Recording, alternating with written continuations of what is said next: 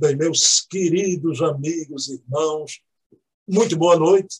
Estamos aqui em mais um Observatório da Imprensa Espírita, sempre ao lado do meu querido amigo Leonardo Marmo, expositor, articulista espírita. E a proposta aqui do Observatório da Imprensa Espírita é o Marmo a gente conversar. Não fala a palavra analisar, mas é aquilo que a gente costuma dizer, não é, Marmo? Sem autoridade, né? Analisar numa conversa fraterna sobre a imprensa escrita, falada e televisada, né? Que sai aí e é uma conversa aqui muito agradável. As pessoas têm gostado, a gente tem tido, tanto eu e Marmo, uma repercussão muito boa. Mas eu vou iniciar, Marmo, elevando o pensamento a Deus, agradecendo ao nosso Pai de bondade infinita por mais essa oportunidade de observar o que os nossos amigos, os nossos irmãos estão escrevendo, falando, gravando, e a nossa fala, nesse momento, seja intuída pela espiritualidade amiga, para que o nosso programa tenha usufruto de informar, de esclarecer, mas também de estimular.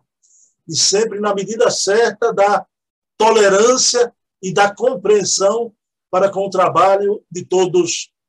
Então, pedindo permissão a Jesus, a quem tudo devemos, iniciamos o nosso observatório da imprensa espírita de hoje. Mas, meu amigo Marmo, eu vou lhe fazer uma pergunta, rapaz, já, porque foi essa semana, conversei com você semana passada, não é? Meu amigo, eu vi aí Minas Gerais inteira, né? todas as cidades de Minas Gerais, uma apoteose, uma festa, porque parece, Marmo, que depois de 50 anos, né, o galo mais lindo do Brasil se tornou campeão brasileiro, né? E eu fiquei com pena, eu fiquei muito condoído, né?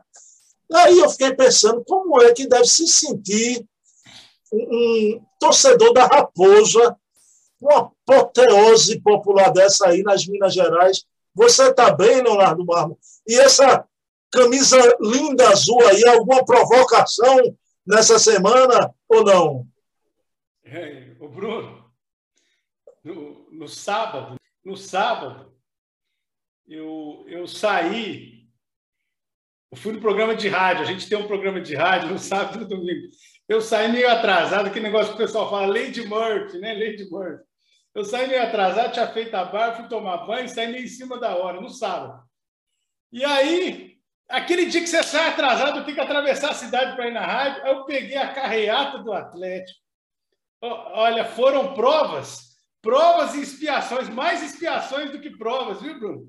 Foi duro, foi, foi um processo kármico. Mas como eu sou bem assim low profile, não tenho adesivo, não tenho nada, e e, né, fiz, fiz de boa para ver, passei na carreata lá, eu estava preocupado com o horário da, do programa de rádio, cheguei em cima da hora. Mas o, o é, a gente está numa fase difícil, né? a gente está fugindo do rebaixamento da terceira, esse ano quase que a gente cai. Mas eu já torci muito, viu, Bruno? Na época que eu. Se você me conhecesse há um tempo atrás, você, você não ia achar que eu sou a mesma pessoa. Eu torcia demais. Mas. Para a gente iniciar o programa, mas vamos trazer esse assunto para uma visão espírita. Eu fiquei muito emocionado de ver, porque você sabe, não é brincadeira, mas faziam 50 anos. Quer dizer, aquele pessoal que encheu o Mineirão, 99% não viu aquele título. E quando você vê adentrando o gramado, aí você vê o espírito no corpo físico amadurecendo na temporalidade você vê o Dadá Dario, que fez o gol lá em 71, e vê o Reinaldo, grande centroavante, os dois velhos, cabelos brancos, né? Reinaldo gordinho. Isso aí me causou uma emoção profunda, porque a gente vê também a matéria, o tempo, o espírito atravessando no tempo, né? Então, eu fiquei feliz naquele momento. Né? É, eu, eu, eu, eu gosto do Dadá, porque o Dadá tem aquelas frases não existe gol feio, feio não fazer gol. O Dadá é muito engraçado, né, Bruno? Dedé é muito figura. Jogou aí, né? Jogou aí em Pernambuco. Jogou no Santa Cruz, ele no esporte também, mas ele, ele aqui dizia que o Dadá era feito um beija-flor, para no ar. Para no ar. mas, mas é isso, mas vamos lá para o que viemos, né? Aqui... Parabéns, parabéns, para não falar que a gente, né, Bruno, somos espíritos. Parabéns aos, aos confrades atleticanos. Né? A massa atleticana, o galo mais lindo do Brasil. Eu tenho um amigo aí de, de Minas também, Ronildo Menezes Espírita. Né? Um abraço, Ronildo. Mas vamos lá, Mármore. A gente sempre traz um texto, ou um áudio, ou um vídeo. A semana agora é um texto, né? Na verdade, dois textos. Quando é possível, Mármore, eu acho muito bom quando a gente consegue. Quando não, também a gente dá um jeito. Mas quando há o contraste, né? O contraste. Então, a gente vai abordar na noite de hoje um artigo excelente. Dizer que um artigo de Orson Peter Carrara é excelente é redundância, né? Que nem mesma coisa do, do artigo do Leonardo Marmo, né? É redundância. Mas o querido Orson foi muito feliz.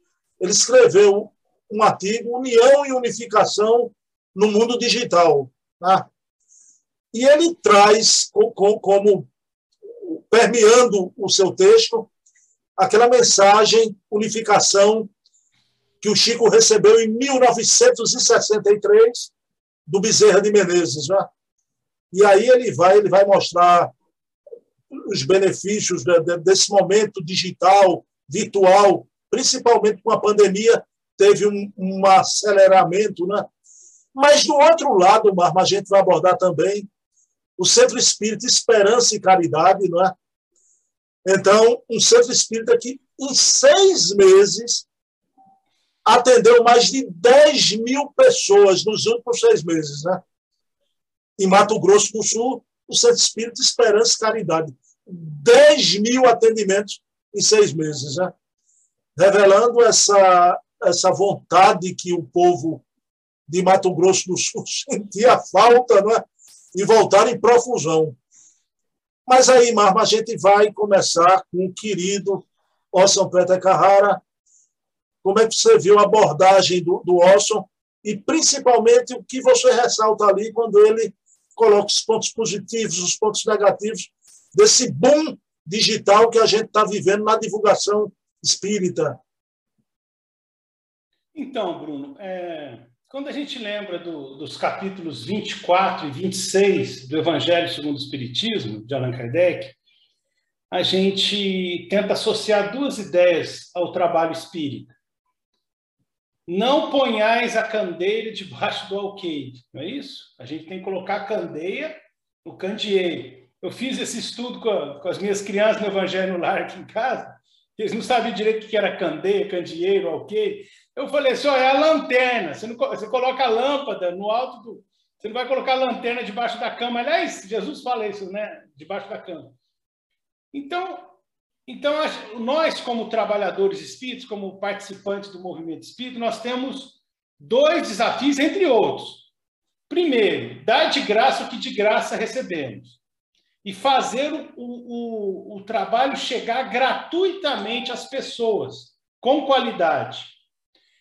E segundo, fazer com que chegue realmente com qualidade por vários meios disponíveis, né? Jesus diz: "Brilhai a vossa luz, para que todos que a vejam saibam qual é a boa, grande vontade de Deus". Então a gente tem esse desafio de colocar a candeia bem alto, né? E aí surge esse, essa questão: como fazer a nossa divulgação doutrinária? Quando você me deu a honra, Bruno, você é, me deu aquela oportunidade da entrevista que nós fizemos, aquela entrevista, o Orson, que já tinha um contato contigo, né?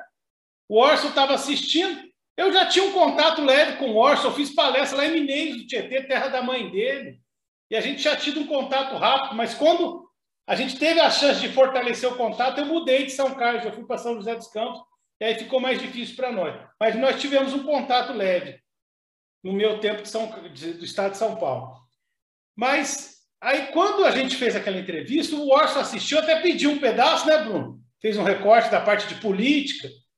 E, e graças a essa oportunidade que você me deu, Bruno, o Orson gostou e me convidou. E a gente trocou uma ideia numa live, Bruno, numa entrevista, Orson e eu, nós trocamos uma ideia sobre esses caminhos da divulgação.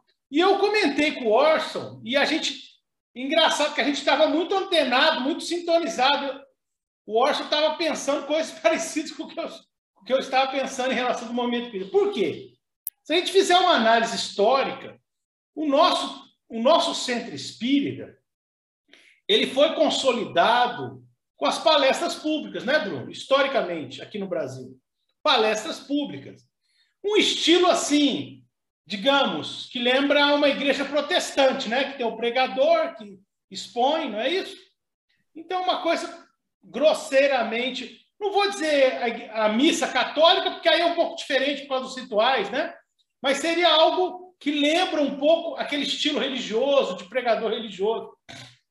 Muito bem.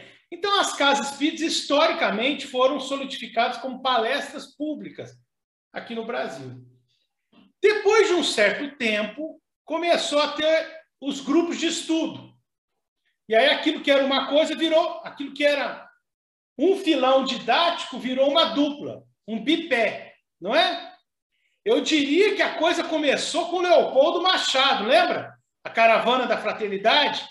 Porque o Leopoldo Machado, com a sua famosa canção da alegria cristã, não é isso? Ele, ele e companheiros tentaram alavancar o movimento de mocidade espírita. E o pessoal que veio trabalhando com mocidade espírita criou uma dinâmica mais é, informal de se estudar a doutrina espírita para atrair os jovens. Porque sempre foi um problema no movimento espírita, não é, Bruno? Até de famílias tradicionais do espiritismo. Porque os pais, o casal, às vezes tinham os filhos e levavam os filhos para a casa espírita, na evangelização infantil, que lá atrás até o pessoal chamava de catecismo espírita não é? No interiorzão, pelo menos, era assim. Só que aí não tinha mocidade. E aí, nessa fase complicada da, da nossa vida, né, para todos, em todos os tempos, que é a juventude, a adolescência, a criança se afasta do centro e perde o interesse pelo espiritismo. Então, o pessoal percebeu que era fundamental ter um grupo de jovens. Aliás, é um problema que a gente vê até em outras denominações religiosas, né, Bruno? no, no movimento católico, no movimento protestante. É um problema geral, essa questão do, do jovem. Muito bem. Mas não só isso, acho que o movimento de mocidade espírita foi muito forte, mas também órgãos federativos, né, órgãos de unificação, a própria Federação Espírita Brasileira, começaram a, a desenvolver a ideia de estudos tematizados, né? Estudos tematizados. E aí virou esse bipé, não só palestra, mas também grupo de estudo. Então, o grupo de estudo vem muito porque nós que éramos jovens e que começamos na mocidade ou na evangelização e passamos pela mocidade, ficamos mais velhos e fizemos o grupo de estudo. Ou começamos na casa espírita e a casa espírita começou a desenvolver grupos de estudo sistematizado da obra de Kardec e de outras obras que os órgãos federativos tentaram fortalecer. O que, que vinha acontecendo, Bruno? Esse modelo permaneceu até pouco tempo, só palestra e grupo de estudo. E cá para nós, estava um pouquinho esgotado, né, Bruno? Estava um pouquinho no limite do crescimento didático. Tanto é que o que estava acontecendo em algumas casas espíritas? Aqui em Minas tem exemplos assim. Em Divinópolis, em Varginha, em outras cidades, tem movimentos assim. Estava começando a ter reuniões com regularidade na casa espírita de pinga-fogo, perguntas e respostas, entrevistas, formando um tripé. Porque, às vezes, a palestra, o camarada fala, o, orador leva para o tema dele, ou fala só de autoajuda, né? Então, ou, ou ele foge do tema, ou ele fica de forma muito repetitiva no item do Evangelho segundo o Espiritismo, quando segue o, o Evangelho. Então, alguns temas, às vezes o público que assistiu 10 anos às palestras não conseguiu captar. não conseguiu assistir. Para aquele que não assiste o grupo de estudo. Então começou a ter entrevistas, pingar fogo. E também aquilo que a gente já até comentou no programa sobre os miseráveis, né, Bruno? Começou a ter umas iniciativas, até meu irmão participou disso, de filmes, análises de filmes, como recurso de dados. Então, isso vinha, essa expansão para pingar fogo, para virar e análise de filmes, diversificação dos recursos de dados, estava ampliando. Mas era necessário mais porque o movimento da internet estava andando paralelo, né, Bruno? Estava andando paralelo. E aí o que, que aconteceu? A pandemia veio acentuar esse processo da internet, esse processo virtual. E, e Orson e eu conversamos um pouco sobre isso. E realmente a pandemia acentuou aquilo que já vinha acontecendo de uma forma mais lenta e gradual. A pandemia deu uma acelerada, porque as casas fecharam. E aí o, o ambiente virtual acabou sendo catapultado como a única ferramenta do estudo doutrinário. E chegando agora no, no artigo do Orson. O artigo do Orson ele faz uma análise dessa contribuição da questão virtual, do, do estudo virtual, do aspecto virtual, dos estudos virtuais, como nós estamos fazendo agora, nesse instante, né, Bruno? Para a, a, promoção do, do, do pensamento espírita, para a divulgação do pensamento espírita. E eu acho que é interessante, porque dentro daquelas duas frases de Jesus, que Kardec utiliza para é, dar nome a dois capítulos do Evangelho segundo o Espiritismo, dai de graça que de graça recebestes, e pôr a candeia bem alto no alqueire para que todos tenham acesso à luz, esse mecanismo virtual ajuda muito. E o Orson, eu até deixei o celular separado aqui, e o Orson faz uma seleção, Bruno, de pontos positivos e pontos negativos também. Só que ele destaca que os positivos são maioria. Eu achei bem lúcida a análise do, do nosso confrade Orson Peter Carrara. Ele diz, por exemplo, pontos positivos: fortalecimento do ideal, flexibilidade dos horários. Isso eu achei interessante ele frisar. Porque eu vejo pelo seu canal, né, Bruno? Porque eu acompanho os seus programas, não só o, o, nosso, mas eu acompanho o programa do Silvio, do Luciano Klein, da Heloísa Pires, é, do Adair Ribeiro, eu, e as suas palestras, as suas entrevistas, como a do Luiz Jorge Lira Neto, excelente. Eu estou sempre acompanhando o, o seu trabalho, Bruno. E, e às vezes não dá, né? Pelos nossos compromissos, não dá para assistir na hora. Mas a gente assiste depois. Então, eu achei muito interessante ele, ele fixar essa questão da flexibilidade dos horários. Aí ele fala redução drástica dos custos, né? então é o DAI de graça, né? custa menos para nós e fica 100% gratuito, ou quase 100% para quem tem acesso.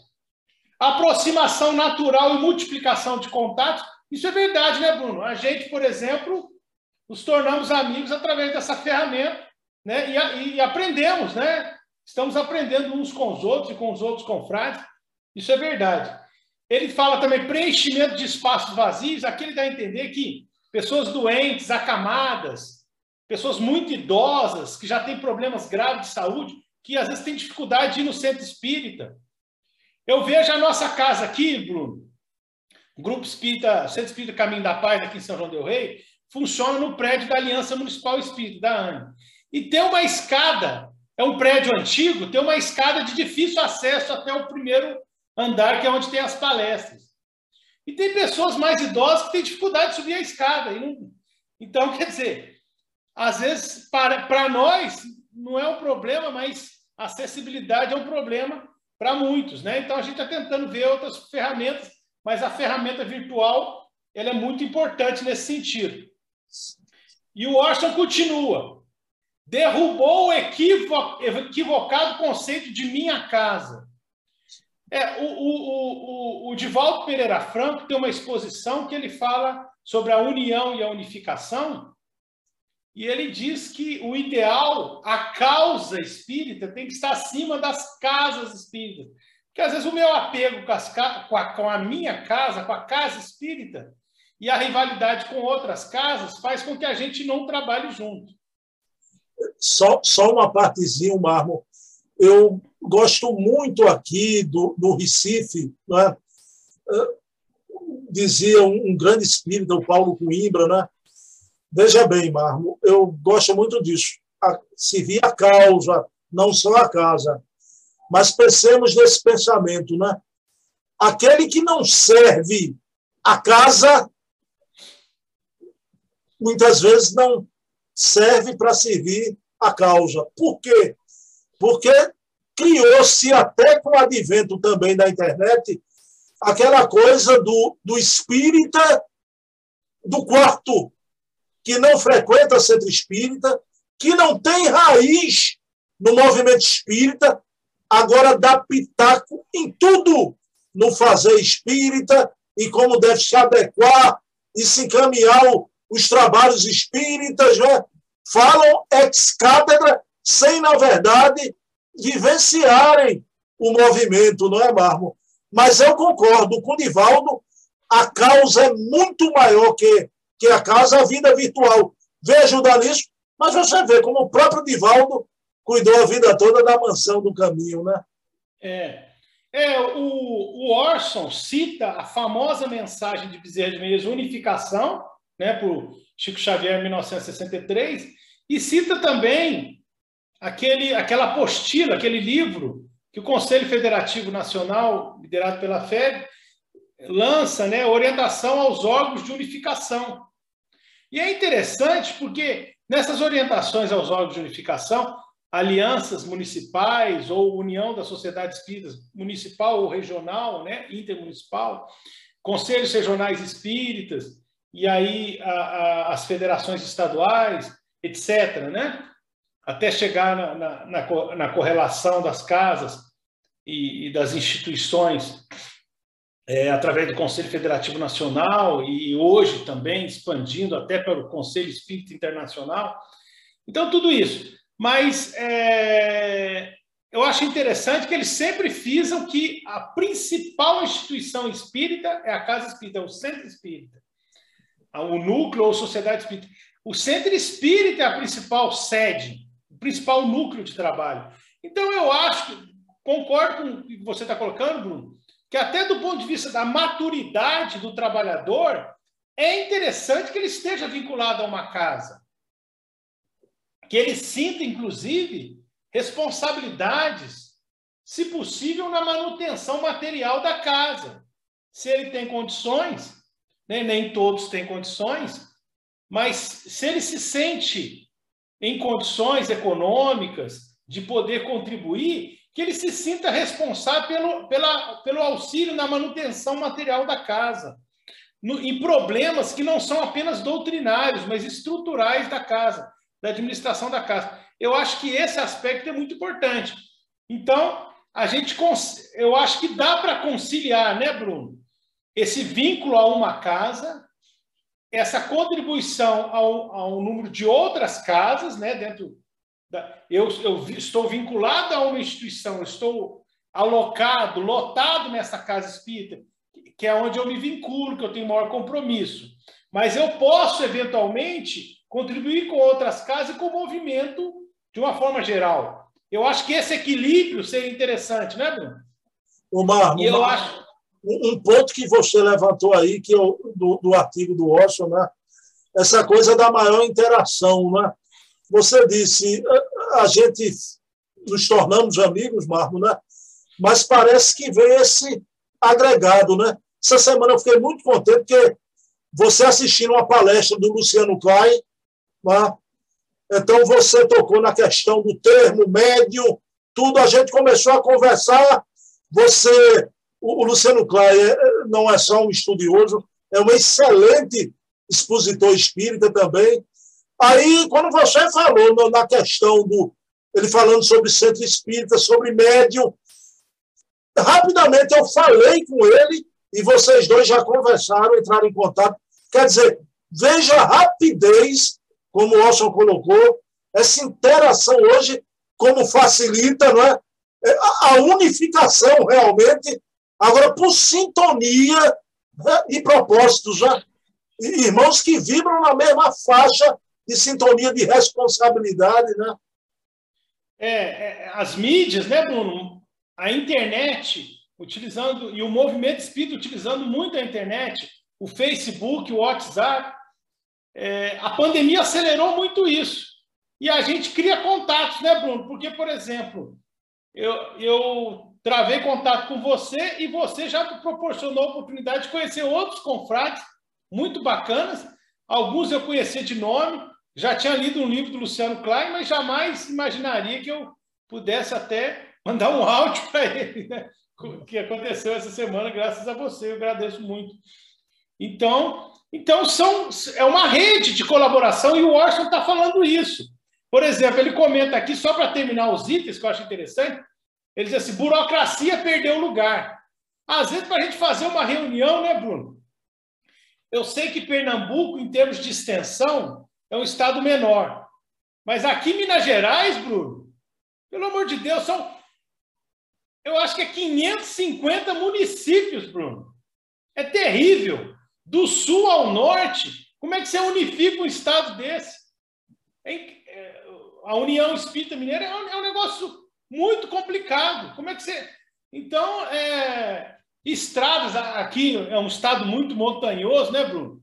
As estradas daquele jeito, quando você viaja para fazer palestra em cidades vizinhas, uma, uma dificuldade, muito caminhão. Então, realmente, o meio virtual facilita a tomada de decisão, as iniciativas. Então, tá, ele está falando assim: talvez o mais importante, a fraternidade, que é isso que você está falando fazer amizade com pessoas à distância, que seria muito difícil, demandaria muito tempo e dinheiro para a gente travar um contato pessoal. Agora, ele também frisa, e aí que eu acho que o artigo do Orson é muito rico, muito bem feito, também frisa aspectos negativos, que é o que você já está levantando aí. Ele está dizendo, se a pessoa ficar só nisso, aí a coisa pode não funcionar tão bem. Pontos negativos, ele diz isolamento social, ausência de convivência presencial ou distanciamento. Então, e, e às vezes também essa coisa de se achar que não tem responsabilidade mais com o centro, né? Eu também levantaria uma coisa que o Orson não citou, mas eu acho que vale a pena, Bruno, aquela polêmica que até o, o Charles Kemp divergiu da, do posicionamento da Federação Espírita Brasileira. Como fazer uma reunião mediúnica virtual? Né? Eu, eu entendo a dificuldade do Charles, mas, em princípio, eu acho que a recomendação da federação é coerente, no sentido de que, preferencialmente, a reunião mediúnica presencial, você tem a barreira, a interação entre as pessoas. Agora, na Europa, em grupos muito distantes, com um número de componentes muito baixo, como massa crítica, de repente é uma opção, a tentativa, né? um, um, um trabalho exploratório, desde que cada componente tenha uma responsabilidade muito grande, porque o nível de exigência da disciplina moral, doutrinária, aumenta ainda mais, porque as casas, obviamente, você tem várias casas, né, várias famílias diferentes, então, o controle da ambiência é maior. Então, eu não digo nem que seria impossível a tentativa, mas para a realidade brasileira, eu acho que a orientação da Federação Espírita Brasileira está correta.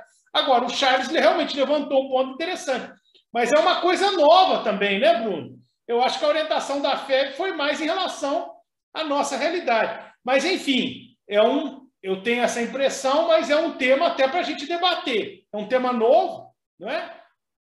E surgiu essa, esse pensamento do, do Charles Kemp um pouquinho diferente, levando em consideração a realidade da, da França e da Europa e de países que o movimento não está tão, tão sólido. Então, são questões interessantes, mas eu concordo com o artigo do Orson. Eu acho que a contribuição é muito grande, mas eu acho que o seu alerta é importante, Bruno. O ideal é que a gente mantenha algo virtual, sim, mas não deixem esse calor humano, porque alguns aspectos das barreiras vibratórias, da proteção espiritual, da comunhão de pensamentos, da convivência, da vibração, até das cirurgias espirituais naquele ambiente que é verdadeiro hospital espiritual mais protegido da casa espírita, Isso eu acho que o ambiente virtual não vai conseguir substituir no mesmo nível de qualidade o trabalho que é feito na casa espírita presencial, né, Bruno? É, Marmo, você fez uma abordagem aí perfeita, né? Então, com muita sensibilidade, a questão, o comentário do Charles Kemp, né? que onde não tem, como você falou, essa massa crítica, né? então que se tente, né? se tente para ver como é o propósito.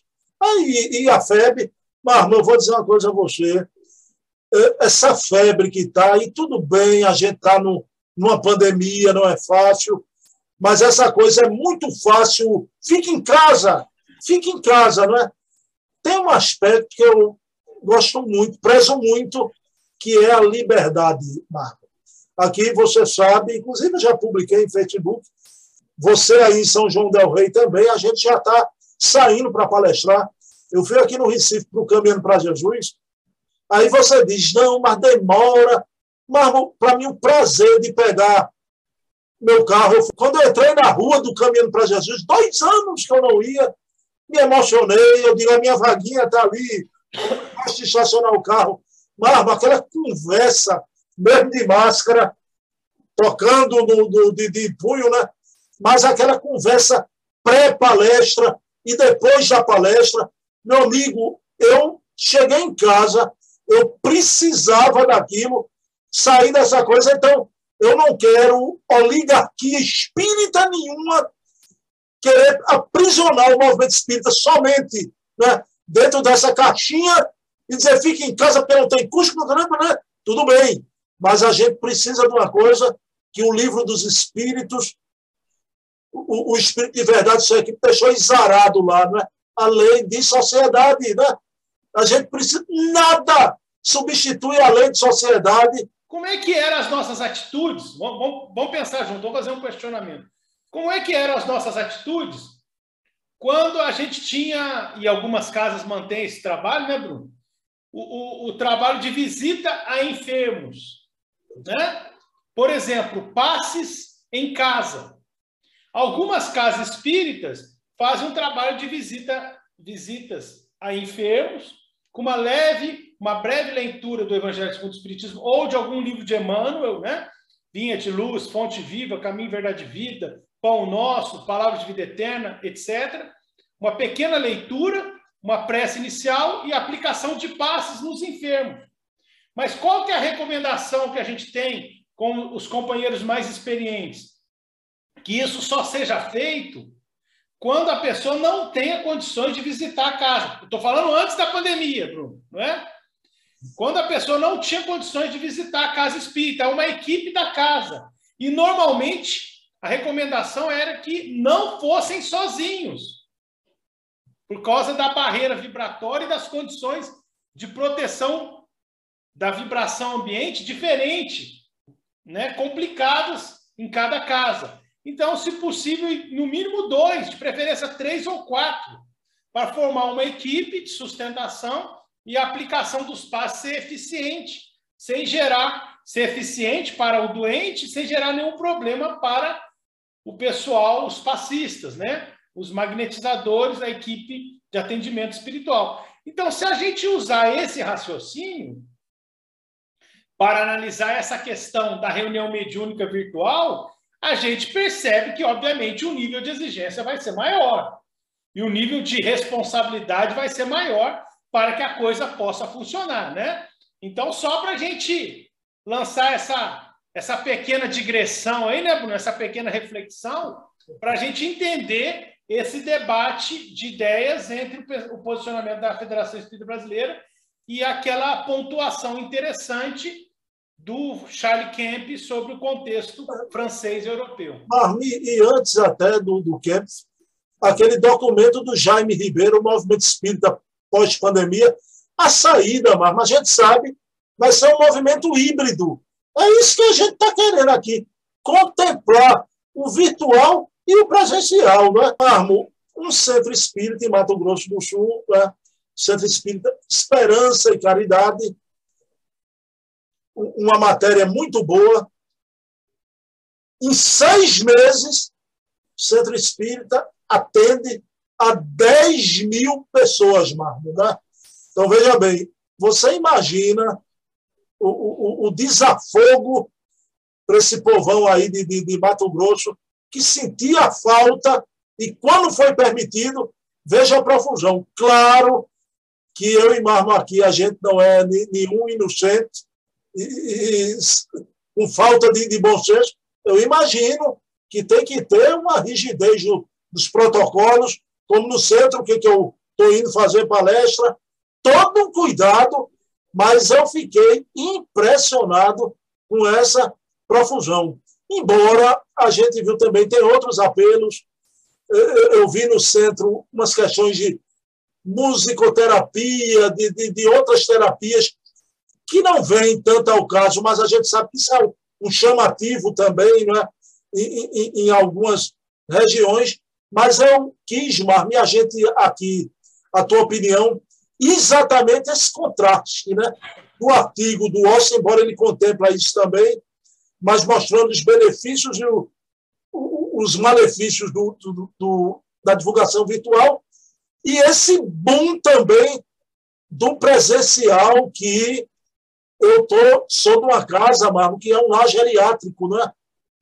que a gente convive com as vovozinhas, a gente não vai poder, mesmo quando voltar no primeiro momento, com aquela liberdade que a gente tinha, né? mas é, você imagina para elas que era uma casa que era uma festa, elas são o xodó da nossa casa. Marmo, você imagina a tristeza que ficou a Casa dos Humildes, o que era e como está para aquelas velhinhas que lá estão, né? Então, mas vamos para o centro de Mato Grosso do Sul. Né? O povão lá de Mato Grosso estava órfão né? de, de, de, casa espírita e voltou correndo. Como é que você viu essa matéria, Marma? Eu, eu acho, Bruno, que o centro espírita, além daquilo que a gente sempre fala, uma escola, um hospital, uma oficina de trabalho, ele é um exercício da família espiritual, da expansão do nosso conceito de família, né? Todos nós temos as nossas famílias, mas a casa espírita ajuda a gente a entender a família espiritual. E, e esse trabalho na casa espírita ajuda a gente a ter essa convivência, essa fraternidade, essa amizade. Então nós sentimos falta e é para sentir mesmo desse contato. Aí o que cada casa vai fazer, aí já é uma pergunta complicada, porque a gente tem que analisar isso que você está levantando cada contexto de dificuldades e facilidades de cada situação em cada instituição espírita, não é? Por exemplo, na, na sua casa, na casa dos humildes, a prioridade da situação do lar geriátrico, né, do, das vovozinhas, o que, que acontece? Ela se impõe, não é? Ela se impõe como um ponto prioritário. Então, todas as decisões, as estratégias, tem que levar isso em consideração em primeiro plano. Não é? Então, aí cada casa vai ter que analisar. Por exemplo, eu vejo algumas, algumas, alguns centros espíritas que estão fazendo o seguinte: a reunião funciona, só que tem frequentadores da reunião que acostumaram com o horário da reunião, mas são de outras cidades e não conseguem ir de carro fisicamente. Então, aí a, a, reunião, o pessoal faz a reunião e coloca ao mesmo tempo na internet. Já vi outras casas com uma outra estratégia, Bruno. As casas estão voltando de forma presencial, por quê? Aqui, aqui, aqui em São João del Rei tem uma instituição, a Cruzados Militares Espíritas, que estava trabalhando essa ideia, aqui de São João. Que é o seguinte: vamos fazer uma reunião virtual mas nos outros horários das presenciais, vamos manter as reuniões presenciais, senão o pessoal não volta. Então, tem isso, né, Bruno? Às vezes tem, tem casos que o pessoal não está querendo voltar, o pessoal acostumou ficar dentro de casa. Então, é, eu acho engraçado isso. Eu acho que cada caso vai ter que analisar a sua situação. De repente, é interessante ajustar um horário para reunião virtual que seja fora e que o grupo possa participar sem atrapalhar a reunião presencial. Ou, dependendo do número de frequentadores, dependendo do, dos interesses, fazer a reunião presencial justaposta à reunião virtual, não é? com os recursos audiovisuais que a gente tem atualmente. Eu achei interessante porque essa casa espírita é impressionante, né? Foi fundada e tudo bem, Campo Grande é a capital do Mato Grosso do Sul, uma cidade grande, mas é, é, é um fenômeno, né, Bruno? É um, em seis meses é um fenômeno. Marlon, eu acho Eu vou perguntar para você, porque eu tenho uma impressão também minha, né? Marlon, 10 mil atendimentos é um pouquinho demais também, além da conta, né? É, se, se, é, bom, aí a gente teria que conhecer a casa para fazer uma avaliação da qualidade, né, Bruno? Porque quantidade não é qualidade. Não estou dizendo que a casa não tem qualidade, mas tem que analisar como está sendo feito o trabalho, né? Porque senão a gente fica só discutindo os números e, e não é bem por aí. Mas eu estou tocando nisso, é um pouquinho demais também. Um fenômeno do desafogo, a falta que estava. Mas, por exemplo, não só na minha Casa dos Humildes, em outros centros aqui que não tem lá geriátrico, mas não vai poder abrir para uma quantidade em profusão. É isso que eu fico preocupado, como é que eles estão é, equacionando aí é, esses milhares de atendimentos. Né? É, e, e, a gente tem que ver como é que vai ser, se isso já é para ser essa volta, em que condições que vamos começar o ano de 2022, né, né Bruno? Com essas ameaças da variante Ômicron, como é que vai ser o início do ano 2022. Então, é uma questão que se impõe. Mas eu acho que, independentemente de, do ano 2022, essa realidade híbrida, como você está colocando, vai, vai acontecer. Você colocou um ponto importante. Nós sentimos falta da casa espírita e é para sentir. Agora, é interessante que o espaço virtual seja uma ferramenta, porque a gente tinha uma polêmica, né, Bruno? Sobre congressos espíritas, preço de congresso. Não tem? Não tinha essa polêmica, Bruno?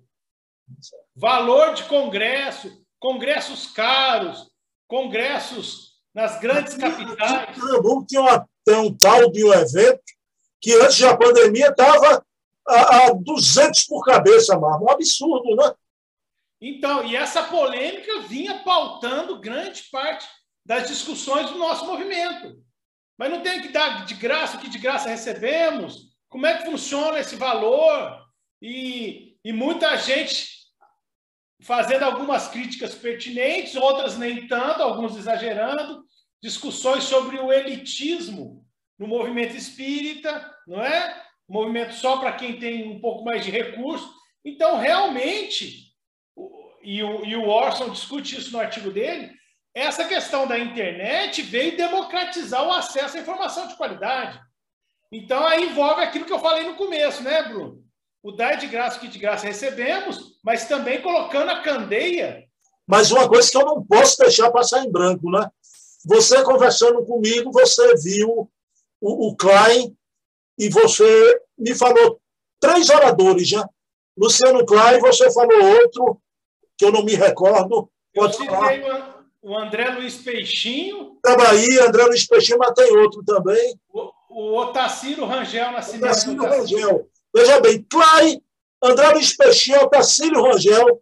Você viu o conteúdo de um Luiz Jorge Lira Neto, que é orador também. Lira, o Lira. Sabe o que é que a gente não pode deixar? Agora, isso vai render em outro programa, né? Que eu achei uma maravilha, a quebra do monopólio, porque há mais de 15 anos era evento em Mato Grosso, no Rio Grande do Sul, no Paraná. Quando você via a programação, era aquele 10 ou 12 oradores de sempre, uma, pareciam os dois apóstolos de Jesus. Eu digo, meu Deus do céu, só tem esse pessoal, um país com dimensão continental. Eu adorei essa quebra do monopólio. Era uma bolha, isso aí estourou para sempre. É, o, o, o Orson, o, nosso, o Orson Carrara, no artigo dele, ele fala isso, a descoberta de novos valores.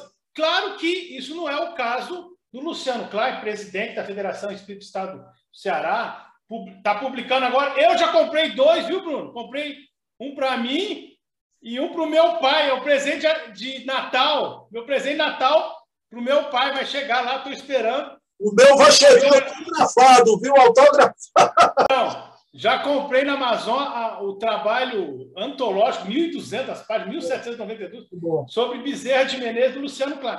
Então, quer dizer, é claro que o Luciano Klein é presidente da Federação Espírita do Estado do Ceará. O André Luiz Peixinho, eu acho, se não, se não me falha a memória, ele foi presidente da Federação Espírita do Estado da Bahia, trabalha muito, muitos eventos em parceria com o Divaldo Pereira Então, o, o Lira é, né, teve, trabalhou no, no movimento federativo, é autor de livros. Então, são figuras conhecidas, figuras respeitáveis do, do, do, do, primeiro escalão do movimento espírita, né, Bruno? É claro que nós sabemos disso. Mas o que nós estamos. Mas não estavam nessa bolha, Marmon, né? Então, então. É, a revolução da internet potencializada pela pandemia favoreceu a divulgação e o intercâmbio entre esses confrades, permitindo que a gente tivesse mais contato a expositores de grande valor, e esse é um dos pontos que o Orson comenta. Mas eu diria que a gente precisa ter bom senso, né? Bom senso. Abriu esse leque novo, mas nós não podemos esquecer a parte presencial e temos que tentar administrar todas essas atividades do movimento espírita cada vez mais enriquecido, tentando disponibilizar de forma gratuita ou mais barato possível, trabalhando gratuitamente, sem interesse material e colocando a candeia de forma mais alta, com qualidade, para o maior número de pessoas possível. Bom, pessoal, então é isso, né? Que leque de discussão o artigo do Orson, né? Eu vou enviar para ele, vou dizer, Orson, com todo respeito, carinho e humildade, viu? Eu e Marmo conversamos sobre o seu texto e também sobre os irmãos do, de Mato Grosso do Sul. A gente abordou aqui porque é um fenômeno e bonito. A gente acha bonito, o povo sede de espiritualidade, né? Mas, Marmo, querido, você faz a prece aí, final. Deus, nosso Pai, Senhor Jesus, nosso amado Mestre, Allan Kardec, nosso codificador, rogamos a proteção para as nossas atividades espirituais e doutrinárias Rogamos a proteção para as nossas vidas. Nos abençoe, Pai de amor e amigos, na luta pelo pão material, mas também na luta pelo pão espiritual. Abençoe o trabalho espírita, abençoe nossos esforços. Esteja conosco, Pai de amor, estejam conosco, amigos espirituais, hoje, amanhã e sempre. Que assim seja. Marmão, toca aqui, Marmão, toca aqui. Amigo, só, só para encerrar, Marco, né? A gente trouxe Sueli Calda Schubert aqui para a Casa dos Humildes, né? Então, passei um fim de semana com ela, conversando. Marmo, existe algo que substitua. Por exemplo, um dia eu e, e, e minha mulher, Ceissa, minha esposa, você com Juliana, se a gente pudesse sentar num restaurante para conversar, eu ver você, no dia que eu ver você pessoalmente, eu vou encher seu peito de murro, viu? Se que você faz assim, é... mas não é isso que, que a gente precisa viver também, né? É isso. Agora, já é uma felicidade, uma alegria estar aqui com você. Eu sinto a vibração de mármore, a gente agradece a Deus por oportunizar isso, né? Posso fazer uma homenagem aqui no final do programa? Posso? Pessoal, parabéns a essa massa do galo mais lindo do Brasil, a massa atleticana, viu? E boa sorte aos cruzeirenses para o ano. Um beijo, Marmão. Paz e bem.